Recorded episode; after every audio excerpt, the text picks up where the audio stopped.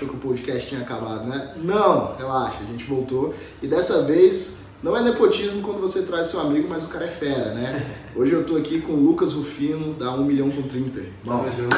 Valeu a presença.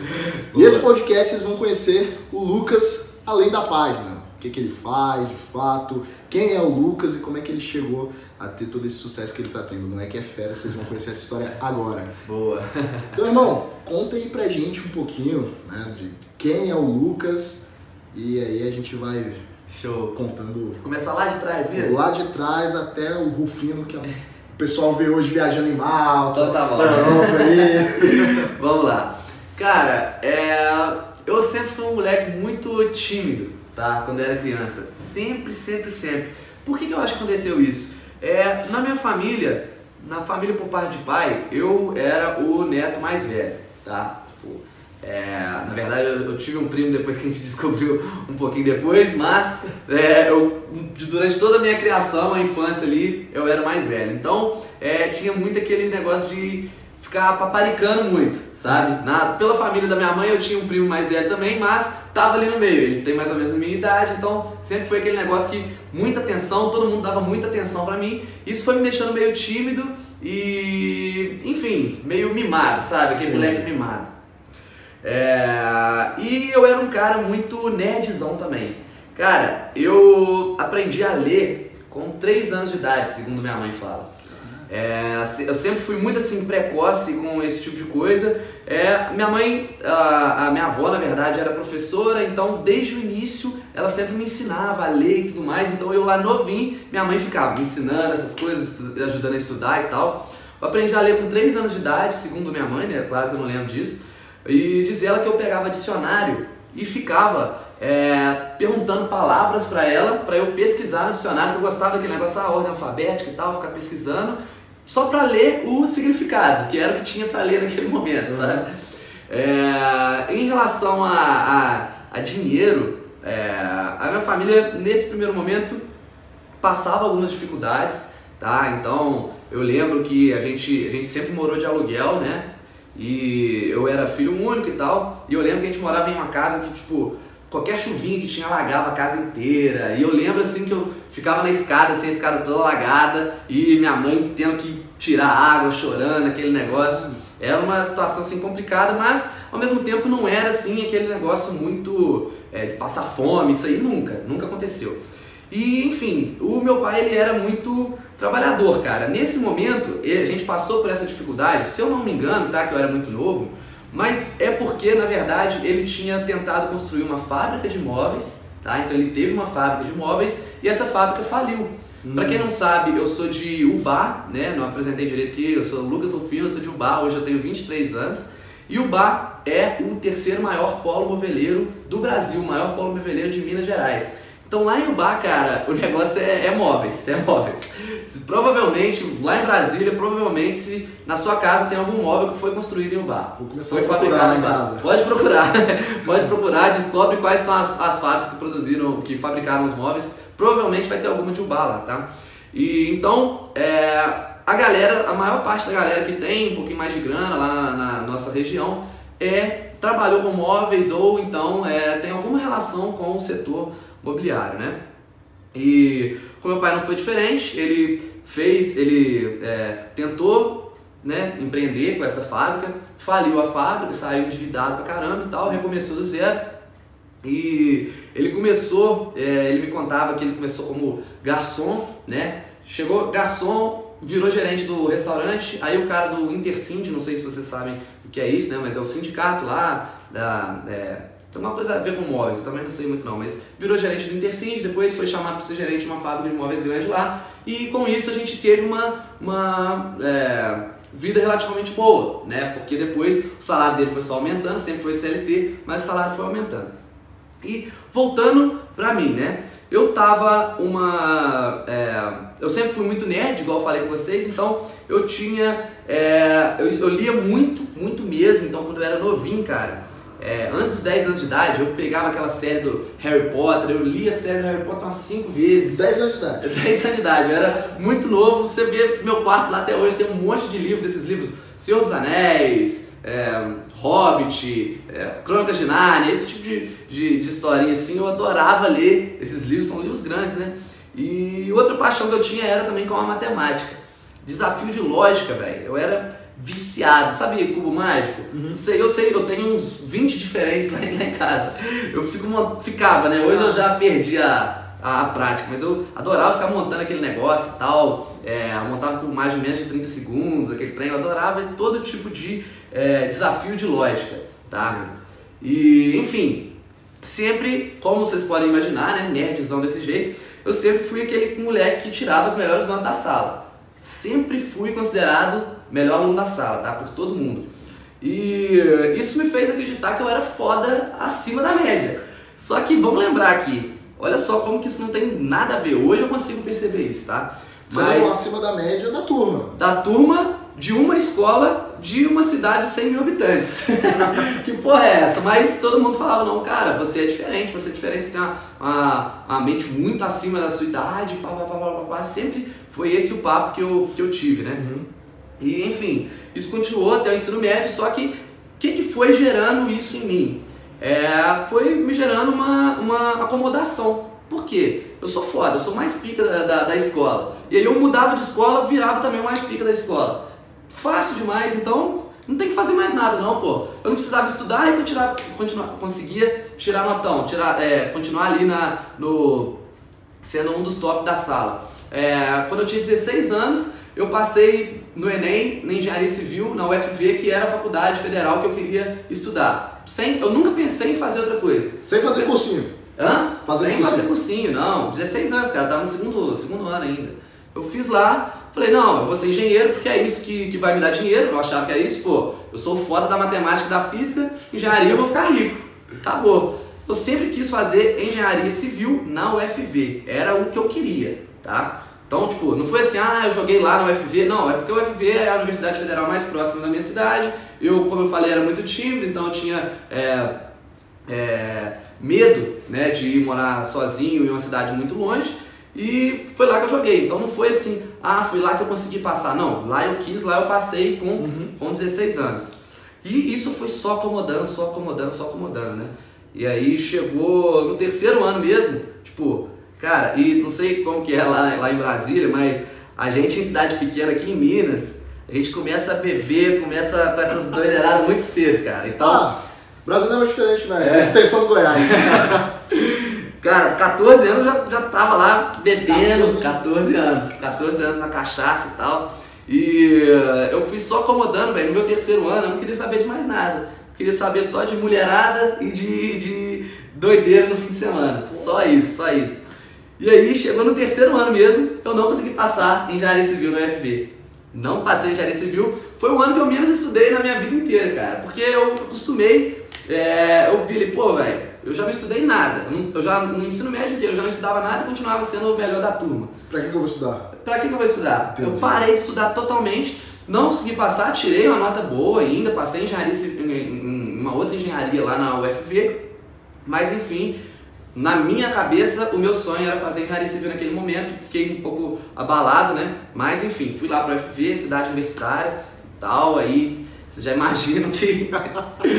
Cara, eu entrei numa, numa, numa, numa fase da minha vida que, velho, eu realmente não fazia porra nenhuma. Isso nos primeiros anos de faculdade? Primeiro, é, os três primeiros períodos, tá? Que foi o pior, que foi quando eu tava na, em Viçosa, tá? Uhum. É, então ali um ano e meio, isso foi em, em 2013, né? É uma coisa que eu não falei, tipo, eu tenho 23 anos, eu sou de 95, e eu entrei na eu, eu era adiantado um ano na escola, porque quando eu entrei lá com 3 anos de idade que eu já sabia ler, eu entrei na escola, sei lá, primeira série e tal, é, eles falaram, não, você já está muito mais avançado, me passaram. Então eu sempre fui o mais novo da turma, tá? Eu era o mais novo da turma e tirava as melhores notas.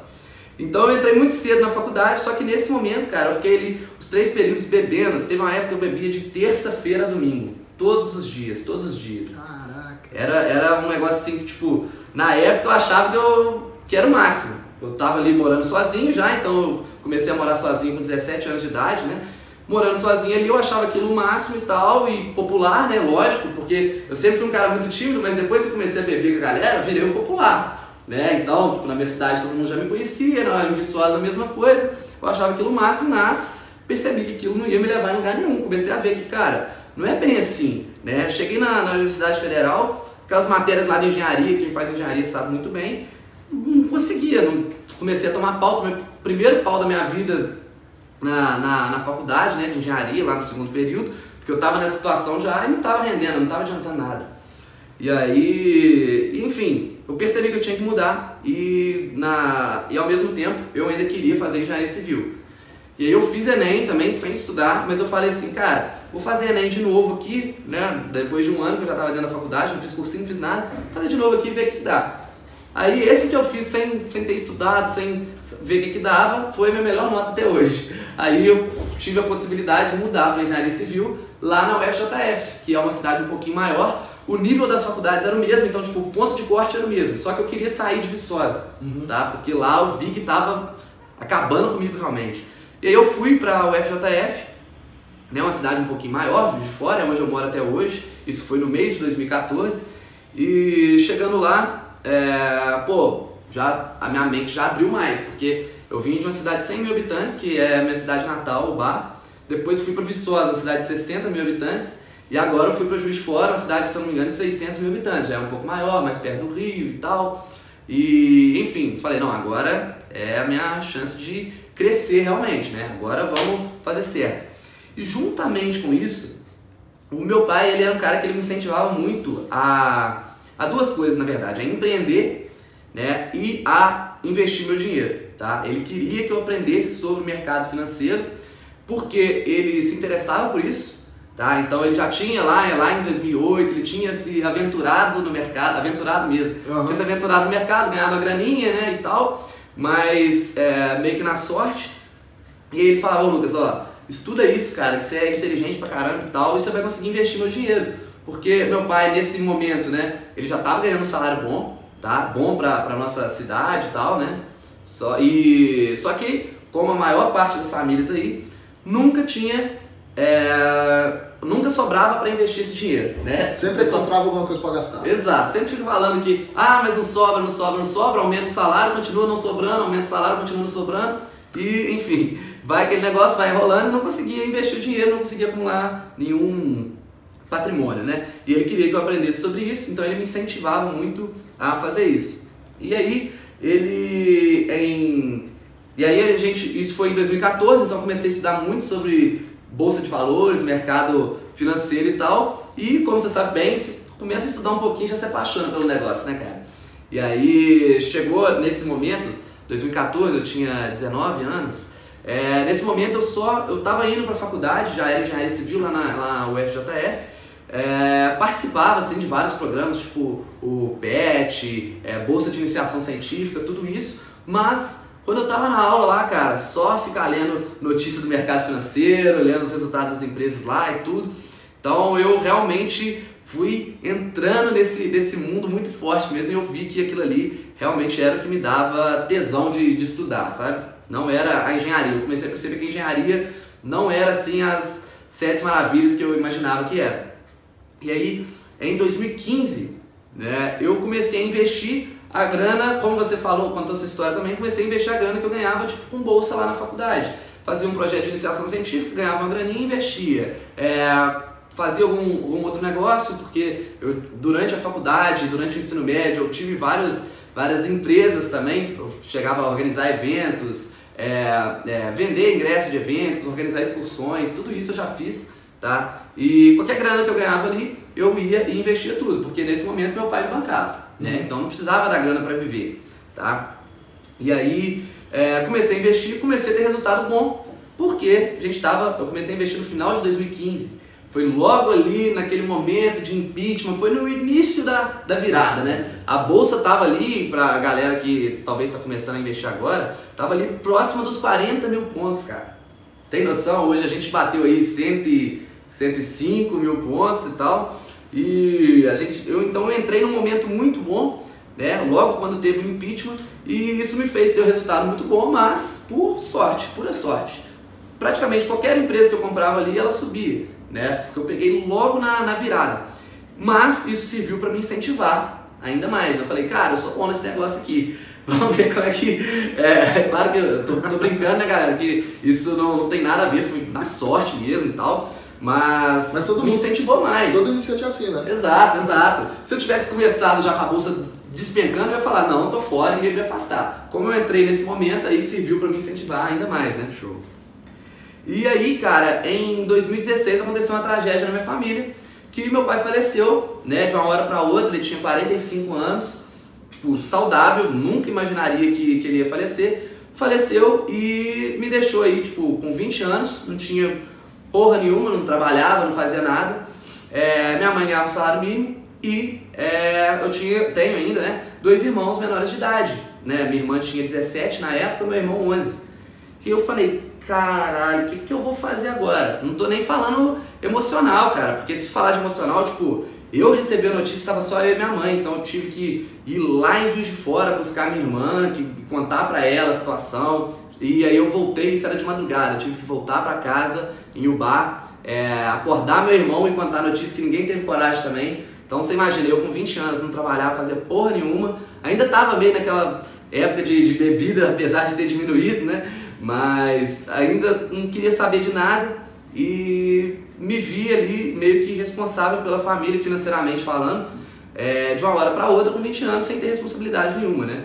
E aí eu falei, cara, o que, que eu vou fazer agora? Como eu falei com vocês, meu pai não tinha se planejado, não tinha um patrimônio acumulado, né? Não por culpa do meu pai, por culpa de nós mesmos, né? Eu gastava pra caramba, meus irmãos, minha mãe, porque parecia que nunca ia acabar o dinheiro, né?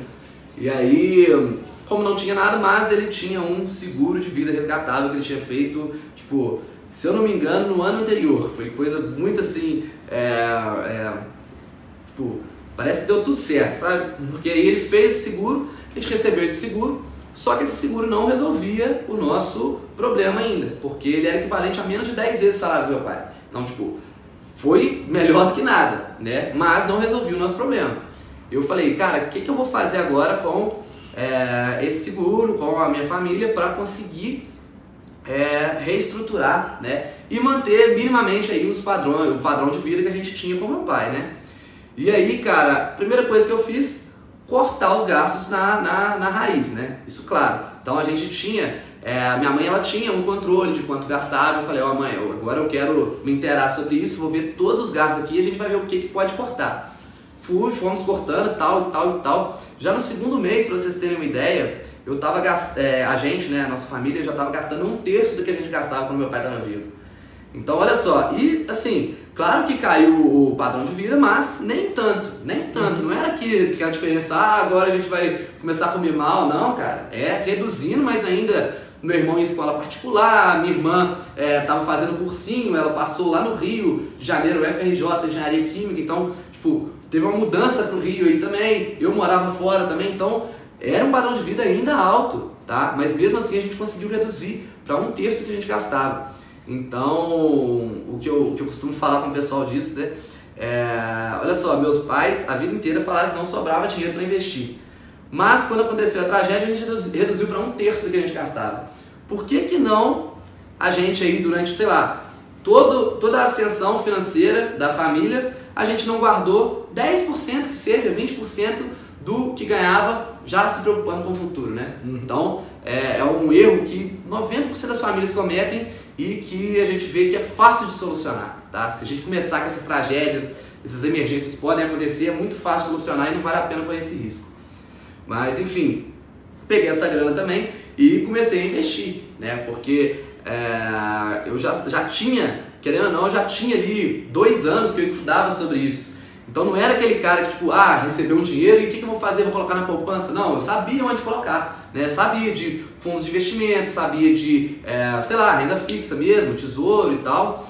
É, e CDBs também, né? Uhum. Então, naquele primeiro momento, eu coloquei essa grana toda em renda fixa, já tirei do banco, lógico, né? Tirei do banco aquelas taxas horríveis lá, mandei para a corretora, comecei e coloquei toda em renda fixa, porque ainda estava muito incerto, e depois, aos poucos, que as coisas foram melhorando, né? Eu vou falar como, mas é, aí sim fui diversificando, fui, fui deixando a carteira um pouco mais arrojada.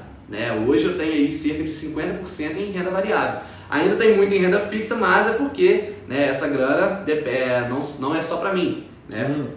E tem Depende. todo outro contexto, né? Sim, sim, sim, sim.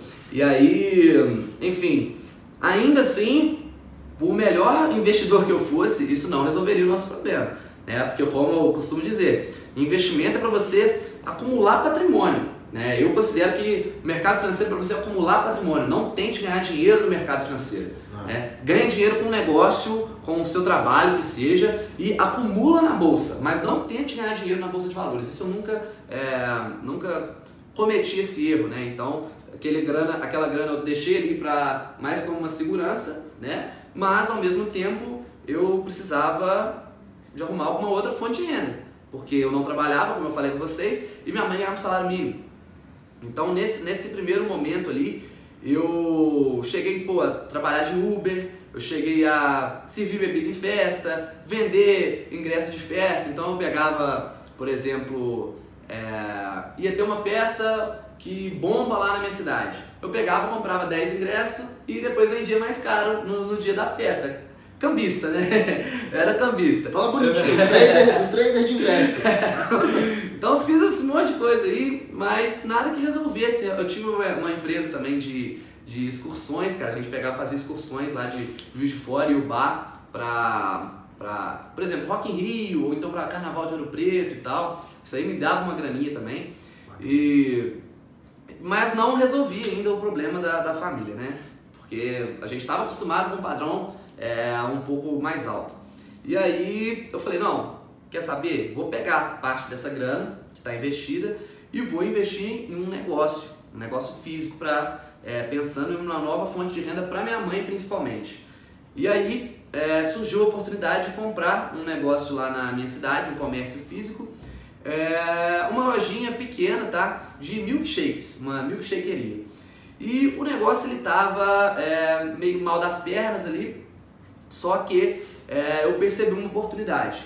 Porque o negócio tinha 7 anos de existência lá na minha cidade, tá? A localização dele era muito boa, muito boa mesmo, no centrão lá da, da cidade, é, mas nunca tinham se preocupado com o marketing, então, tipo, página do Facebook, marketing digital era totalmente jogado. É, o local em si, o espaço físico, nunca tinha passado por uma reforma, então, tipo, parede toda arrebentada e tal. É, o atendimento era ruim, é, a qualidade do produto não estava boa, não estava legal, e eu conhecia no início, antes era, a qualidade era boa, e depois tinha caído muita qualidade. Eu falei, cara, eu acho que consigo reestruturar isso aqui. E querendo ou não, é um negócio fácil de gerenciar, porque, pô, é, o faturamento é baixo e a margem é muito grande, né? A mar, o, enfim, é, é pouca grana que entra e mesmo assim é uma parte grande dessa, dessa grana que sobra, tá? Pra ficar mais fácil pro pessoal entender. E os custos são mais baixos. né? Sim, é custo baixo, custo baixo, uma, uma lojinha pequena e tal, fast food, então não tem que se preocupar tanto com o, a, o, o local, o espaço físico, a pessoa vem, compra e vai embora, então é um negócio muito fácil de gerenciar. Eu falei, cara, é uma boa oportunidade porque na minha família a gente nunca teve, é, nunca teve comércio, então estava começando ali com, com o negócio e tinha um pouco de, de receio, né? De, de se a gente ia realmente conseguir. E aí, cara, é, quanto custou esse negócio? Não vou falar de valores, mas foi mais do que metade da grana que a gente tinha naquele momento. Então você imagina, é, não, foi, foi bem mais, foi bem mais do que isso. Porque a gente tinha recebido, foi mais, mais da metade da grana que eu recebi lá atrás. Só que como já tinha passado um ano, a gente já tinha gastado muito dessa grana também para ajudar nos gastos, né? E aí eu dei all-in no negócio, cara, porque peguei praticamente toda a grana da nossa família e falei, não, vou comprar isso aqui. Minha mãe, não, Lucas, não vamos fazer isso não, não sei o que, não vai dar, não vai dar certo. Eu falei, mãe, ó, é, desse jeito que não tá dando certo, a gente tem que arriscar, né? Deixa comigo que eu vou fazer dar certo. E aí a gente comprou o negócio e aí, cara, primeiro mês, prejuízo.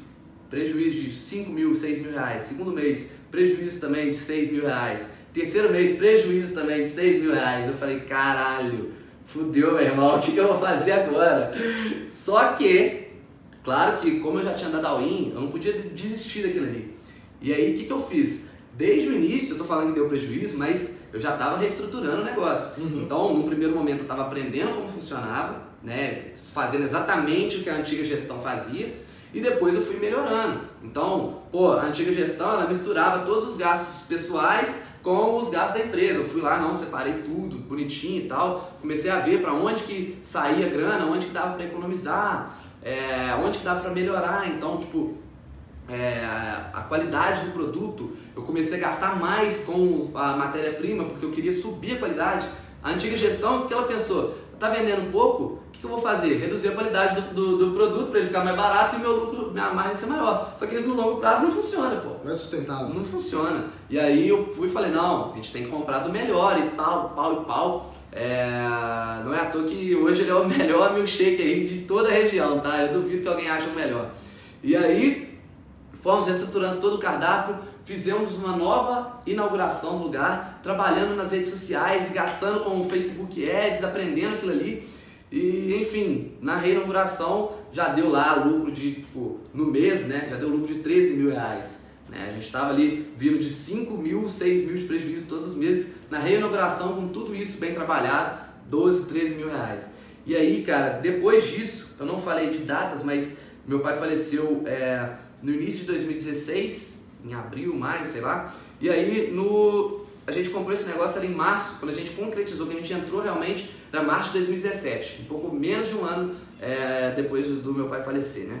E aí a gente, depois desse, desse terceiro mês de prejuízo, deu esse quarto mês de lucro, depois disso até hoje a gente não teve nenhum mês negativo, cara. Então, todos os meses só, é, não falo lucros crescentes, porque é, é, um, um, é um negócio sazonal, né? Então é impossível serem lucros crescentes, mas é, o negócio está saudável e hoje a minha mãe consegue ter uma fonte de renda ali muito acima do que ela tinha anteriormente, né? Então já me deu uma segurança maior para conseguir tocar outros negócios que eu gostaria, né? Porque querendo ou não, o negócio é muito bom, mas tem as suas dificuldades, né? Tem que trabalhar fim de semana, tem que trabalhar feriado, então eu acho que é mais difícil para escalar, porque para você escalar um negócio desses, você tem que abrir uma outra loja em uma outra cidade, então tipo é, é um pouco complicado, né? E aí eu fui é, realmente falei não, é agora você já está conseguindo aí é, bancar meus irmãos, eu vou tentar é, ir para outra área, né? E foi aí que eu falei, cara, o que eu gosto mesmo é mercado financeiro, não tem jeito. O que, que eu vou fazer? E eu falei, não, será que você é assessor de investimento? E aí, eu, em 2016, na verdade, antes de eu ter esse negócio, eu já tinha entrado em, em contato com a XP, já tinha entrado em contato com o escritório para virar assessor e tal, mas desanimei daquele negócio, falei, não, depois que eu, que eu formar, eu, eu vejo o que eu faço. Aí agora, em 2018, eu cheguei a pensar de novo em ser assessor, mas eu falei assim, não, cara, não vou ser assessor, isso vai dar dor de cabeça do caramba, aí vai ter um conflito de interesse ali. O que, que eu vou fazer? O que eu gosto, na verdade, é ensinar a galera a cuidar melhor do seu dinheiro né? e a investir melhor também. É, só que o foco principal é a educação financeira, porque você ensinar alguém e não investir para ela diretamente. Porque dessa maneira eu consigo falar o que eu realmente acredito e não tenho que ficar falando, ah, investe nesse COI aqui, investe nesse, nesse produtinho aqui só para eu ganhar mais comissão, né? Então eu não queria ter esse conflito de interesse. Criei a página 1 milhão com 30 em março de 2018, março do ano passado, tá?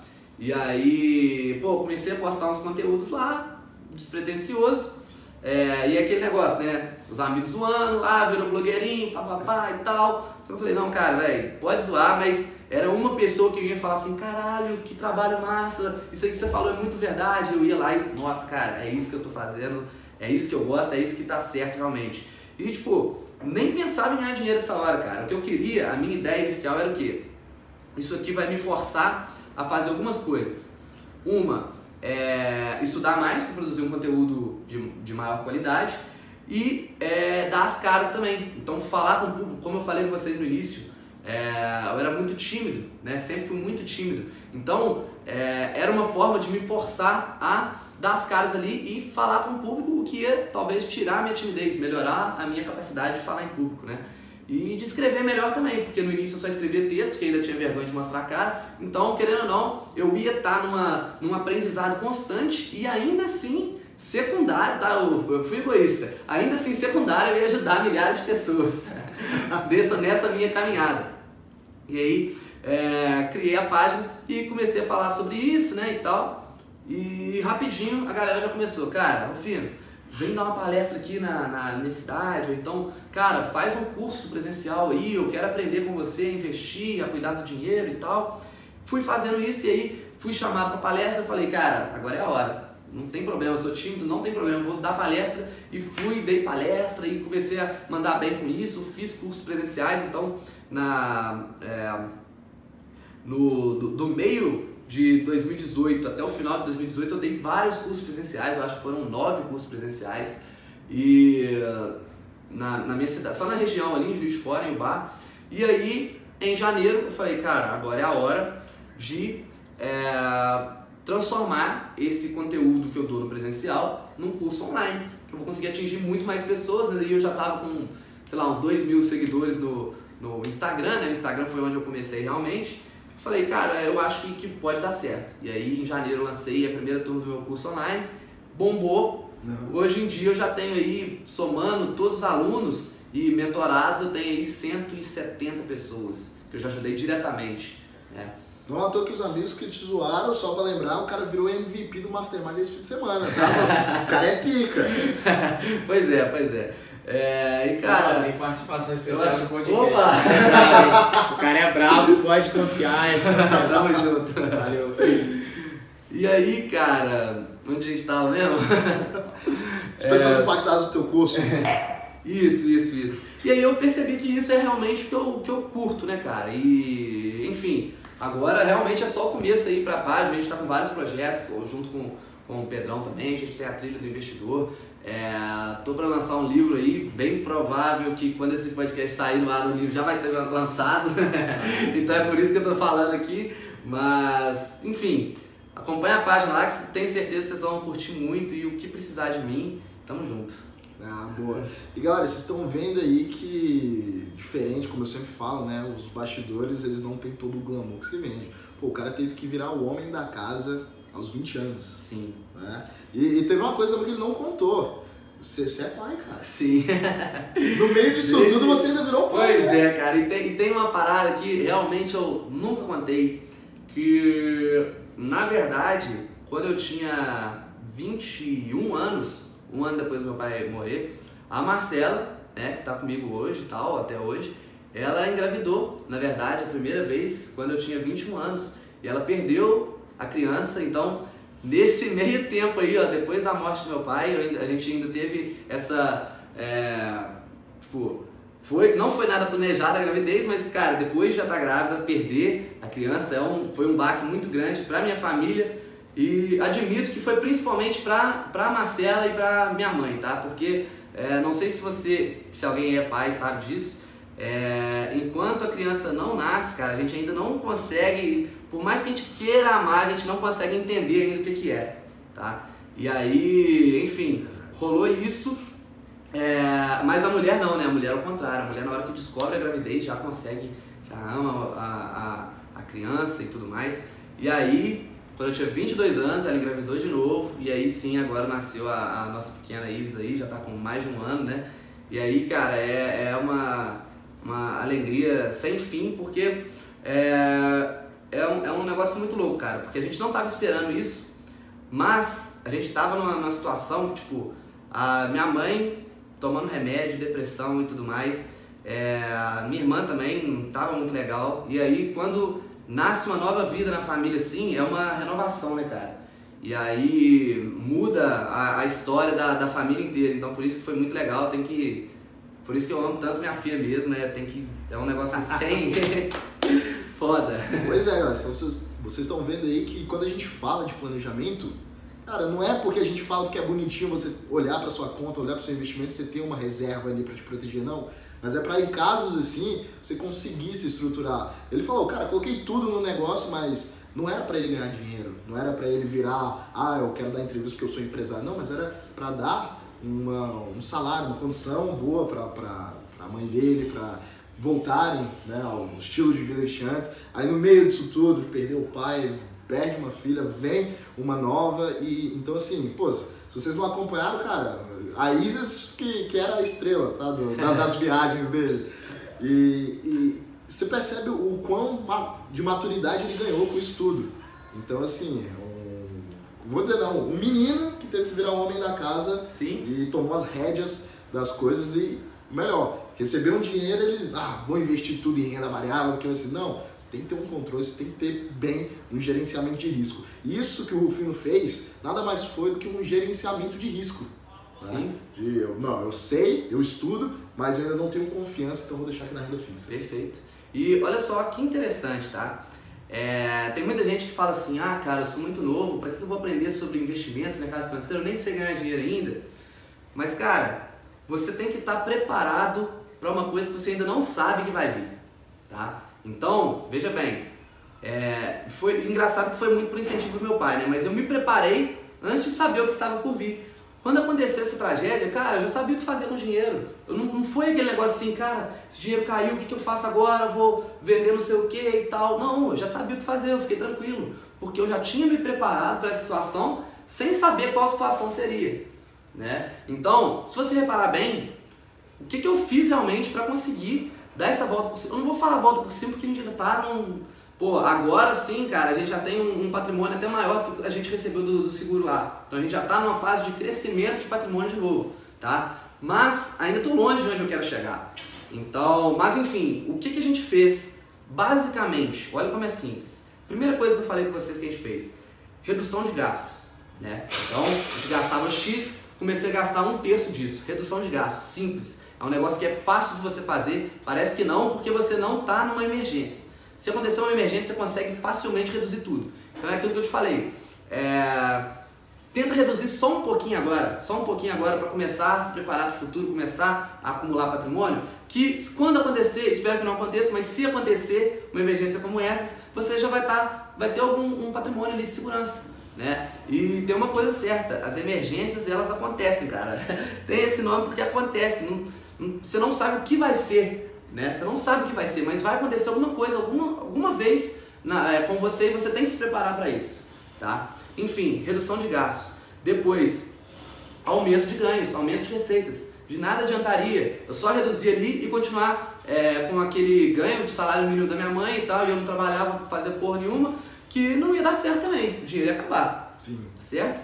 E melhorar os investimentos. Né? Basicamente isso, porque também de nada adiantaria se eu tivesse pegado todo esse dinheiro e colocado num título de capitalização, né? A gente ia atrasar alguns anos aí da nossa vida se eu tivesse feito isso. Então, esses três pilares aí, né, a gente chama de pilares da construção de riqueza, eles são muito simples de você é, aprender sobre eles e conseguir botar em prática e a maioria das pessoas não faz isso, né?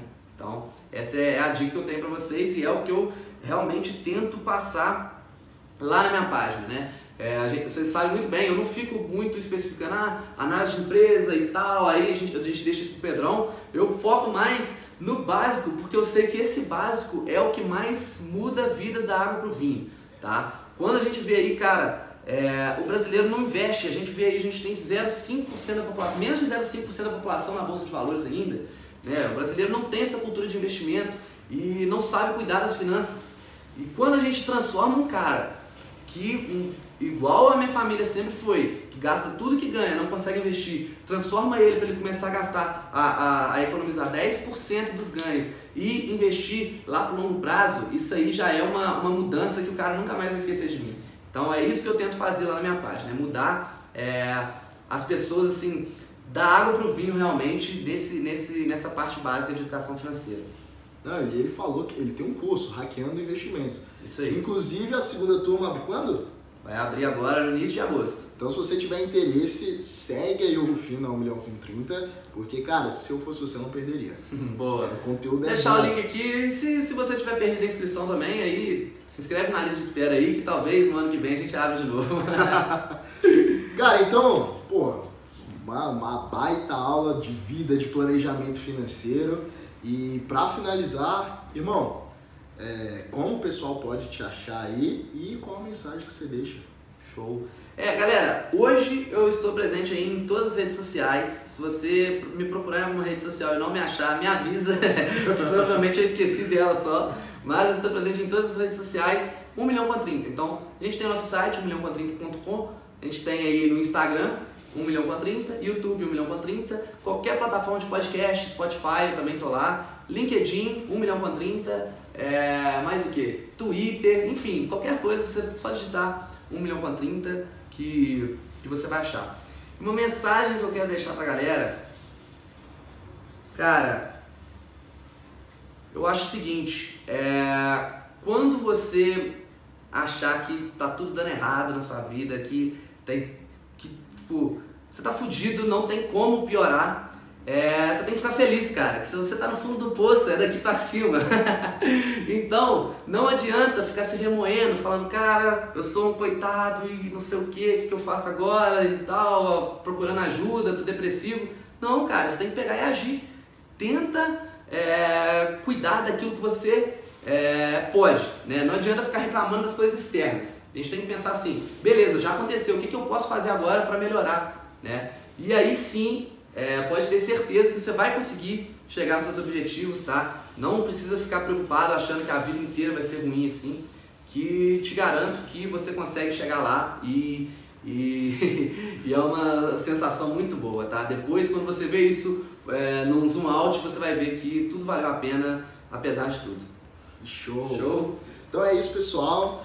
Podcast da, da Isa termina por aqui. A gente vai estar nas plataformas além aqui do YouTube. Todos os links aqui, tanto da revista que a gente faz parte, vão estar aqui na descrição e a gente se encontra. Show de bola. Valeu, galera. Valeu, irmão.